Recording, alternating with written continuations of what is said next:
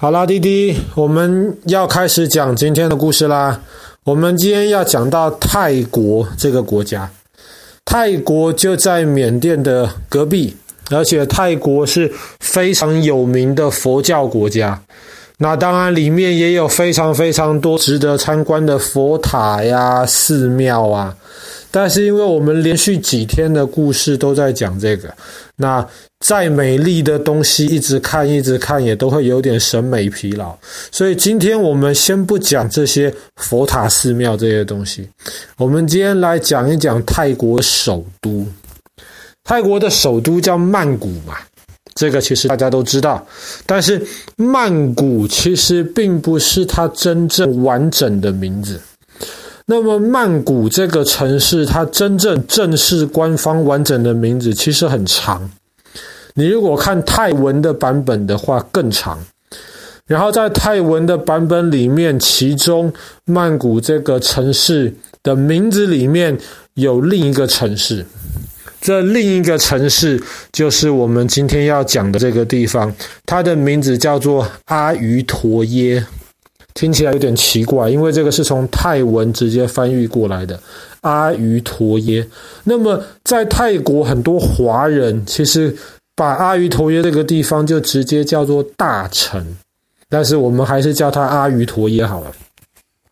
为什么爸爸要讲阿瑜陀耶这个地方呢？阿瑜陀耶一方面是世界文化遗产，那么另一方面，它也是在曼谷之前上一个泰国的首都。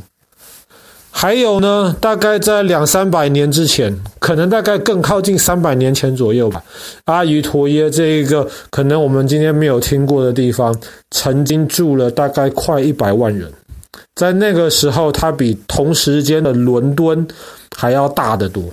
它可以是当时全世界最大的几个城市之一，但是我们今天却没有听过。那么这个城市为什么之前是泰国的首都呢？其实它在三条河交流的地方，阿瑜陀耶其实是建立在一个岛上的一个城市。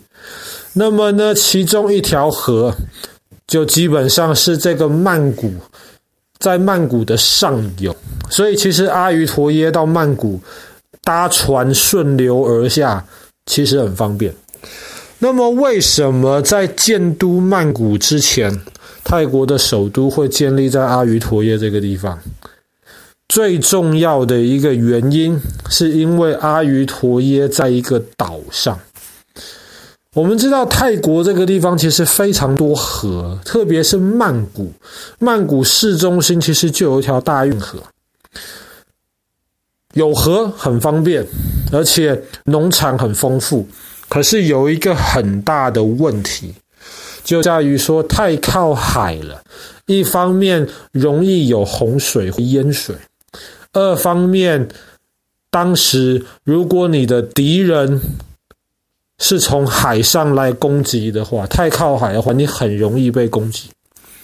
在阿瑜陀耶被建立成泰国首都的时候呢，那个时候刚好是葡萄牙人以及其他的欧洲人开始发现了这个东南亚远东地区的时候，那个时候葡萄牙人他们就乘着他们的军舰，可以一路的从葡萄牙开到泰国的海边，今天曼谷的地方。所以当时泰国的这个国家阿瑜陀耶王国。他们当时要选首都的时候，他们其实很害怕这些葡萄牙人，他们没有看过那么厉害的军舰跟船上的大炮，所以他们就故意把首都选在上游的一个岛上面。第一个，这个岛离海边远，葡萄牙人的军舰开不进来；第二个，这个岛的地势蛮高的，那么即便暹罗湾或者是这个大河的河水大涨潮。也淹不到这个岛上，然后再加上它在三条河，基本上被三条河包围的地方，所以这边其实还是可以享受这些交通各方面的这些便利、方便的这些优势。所以当时首都就建立在阿瑜陀耶。其实还有一个原因，这个原因其实跟泰国的另一个东边方向的邻居有关系，叫做柬埔寨。我们接下来会讲到柬埔寨的故事，但是在建都阿瑜陀耶之前，柬埔寨其实是一个很强大的国家。但是当阿瑜陀耶王国兴起的时候呢，柬埔寨已经开始衰弱下去了。那么跟泰国在之前的另一个首都比，阿瑜陀耶这个地方更靠近柬埔寨。当时这个国王其实他就已经决定了，哪一天我要对柬埔寨动兵。我最好要找机会能够把柬埔寨王国给吞下来，这就是为什么建都在阿瑜陀耶这个地方。那么建都在这里之后呢，当时的国王其实很聪明，他就把这个城市建设得非常非常好。什么叫做非常非常好？真的很方便。这个城市一方面有非常多的路。四通八达，可以到泰国不同的地方去。二方面，它又运用了这个城市周围三条河，有运河。那么，不但有马路可以通过，还有河可以让船能够快速的通过。所以，阿瑜挪呃阿阿瑜挪耶这个地阿瑜陀耶这个地方呢，其实当时在整个城市设计的时候。是一个非常理想、非常符合当时需要的一个状态。那么，这个城市还有一个很好的一个地方，就是这个城市跟印度以及跟中国的距离大概差不多，差不多的距离，所以它很好的可以运用它的那个地方跟中国、跟印度做生意。也可以很好的抵挡当时大航海时代开始之后欧洲人的这些可能的入侵，而且这个城市当时在建设的时候呢，一开始它不允许除了中国人之外的外国人进去，为什么？因为一开始他其实很担心这些外国人。那么为什么他允许中国人进去？因为在历史上面，其实中国对周围的国家，包括泰国，都很有影响力。当时这个阿瑜挪耶，呃，阿瑜陀耶的国王，当时中国的皇帝还给了他一个印记，证明他就是这个泰国的国王。所以当时跟中国的关系很好。可是后来呢？后来阿瑜陀耶他们得改变自己的原则了。为什么？因为那个时候西边。就是我们前几天讲到的缅甸王国也兴起，缅甸人也其实非常想拓展他们土地，所以他们也想要进攻，想要拿下阿瑜陀耶王国这块肥肉。所以这个时候，阿瑜陀耶的国王就需要找到一些其他有打仗经验的一些人来帮助他们。同个时间是日本的战国时代。爸爸去年讲故事的时候讲过日本战国时代的一场大战——川中岛之战，好像也讲过关原之战。爸爸有点忘记了。在日本的战国时代呢，日本里面分成很多小国家，打来打去，有人打赢，就有人打输。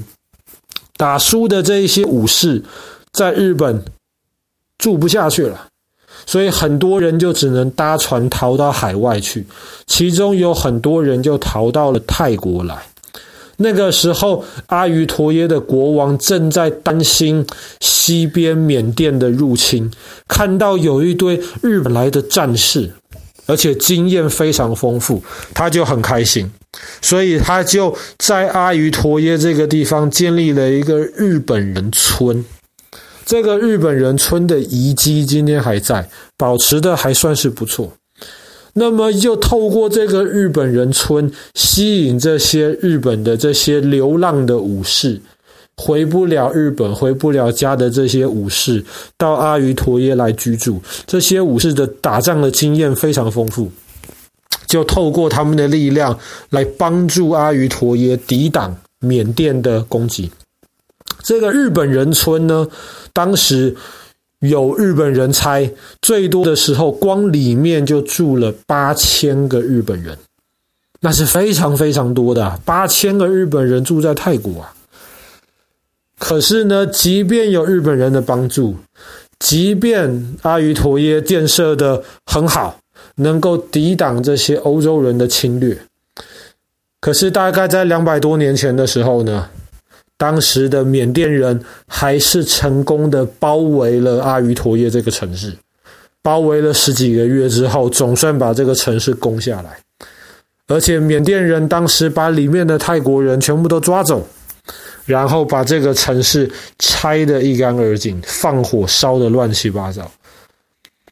那么，在缅甸的军队离开了之后，阿瑜陀耶这个城市基本上剩下的就是一些遗迹，再也没有重建过。所以，接下来下一个泰国的王朝，他们最后成功的把缅甸人赶走了，他们也没有选择再重建阿瑜陀耶。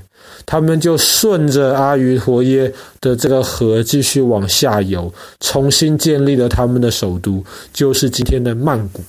这也就是为什么曼谷正式的名字里面其实有阿瑜陀耶这四个字。曼谷在一开始设计城市规划，其实完完全全是模仿阿瑜陀耶的。当时很多阿瑜陀耶的这些工人们，在他们的家乡被毁掉了之后，他们就把他们的力量跟智慧投入了曼谷城的建设。好啦，那么我们今天的故事就讲到这边，在泰国的这个世界文化遗产阿瑜陀耶。